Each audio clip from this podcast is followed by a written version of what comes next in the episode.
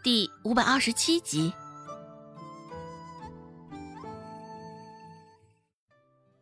董庆海将胡老爷子往内室引的同时，也将周芷烧上了。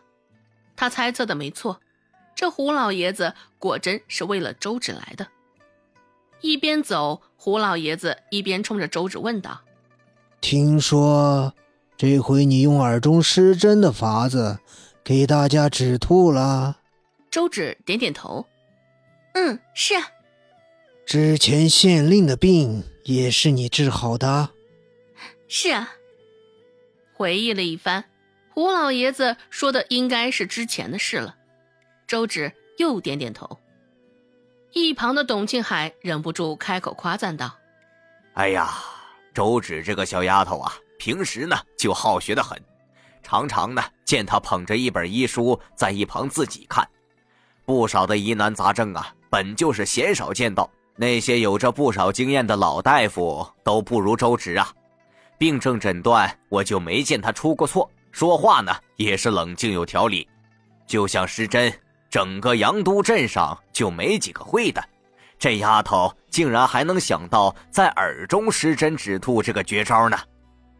董青海也难得夸赞周芷，现在一开口，竟是滔滔不绝的，像是铁了心要将周芷夸出一朵花来的模样。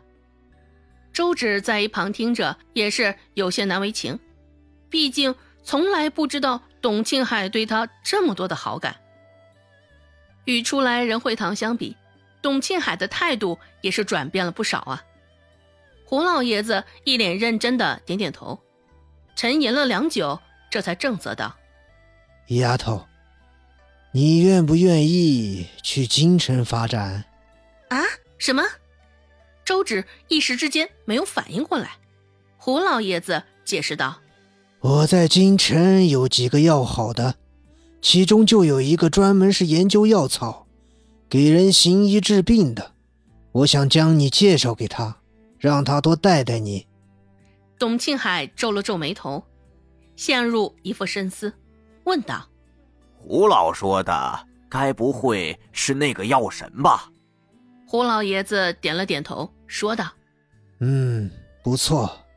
他现在老了，也是想找个人收做徒弟，传了他的衣钵。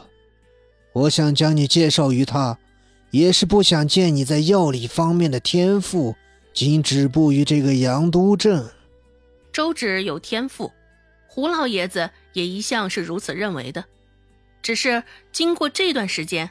胡老爷子心里越发肯定了他当初的想法。他老友刁钻的很，若是周芷没点真才实干，也定然不会将他放在眼里。因此，胡老爷子在这时候才选择对周芷说这话。看向周芷，胡老爷子继续说道：“当然，我只是给你个建议，这也看你自己的意愿。”想不想去京城，这都取决于你。胡老爷子突然来仁惠堂，董庆海与周芷本就是很惊讶了，现在又突然说这事儿，两个人更是错愕不已。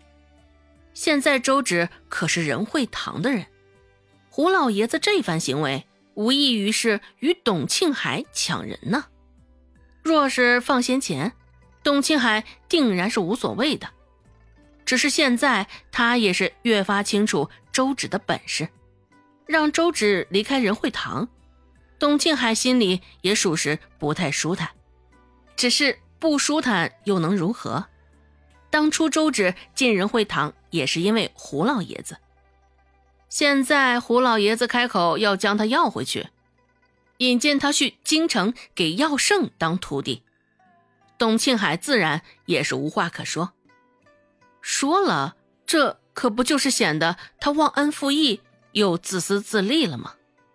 想到这儿，董庆海也只是一脸欲言又止的站在一旁，等着周芷的回答。去京城这事儿最近也是不断的被提起，就问过他不止一回了。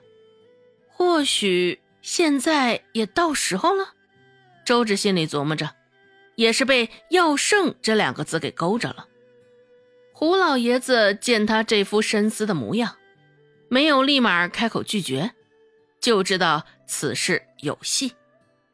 不过胡老爷子心里也清楚周芷那些考量，所以也没有开口催他。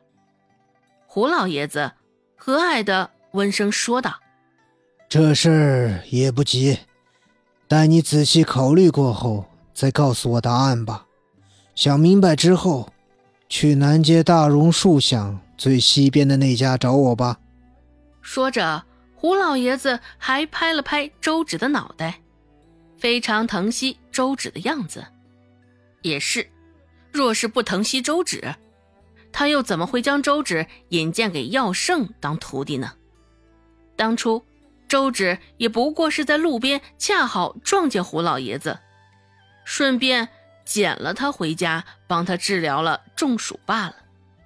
这点恩惠，胡老爷子却一直记到了现在。见胡老爷子这般，周芷心里都有些不忍，不想让他失望，恨不得立马就答应了他。胡老爷子走后，董庆海又拉着周芷说了一会儿话：“你这段时间就好好思考，也不用担心。”会给仁惠堂造成什么影响？从私心里出发，我自然也是希望你能够留在仁惠堂的。只是就像胡老爷子说的，你年纪又小，又这么有天赋，我也不想这么指示的将你拘泥于此。所以这件事儿，你好好考虑考虑，也跟家人商量商量，有结果之后再告诉胡老。哎，也别忘了告诉我啊。本集播讲完毕，感谢您的收听。感兴趣，别忘了加个关注，我在下集等你哦。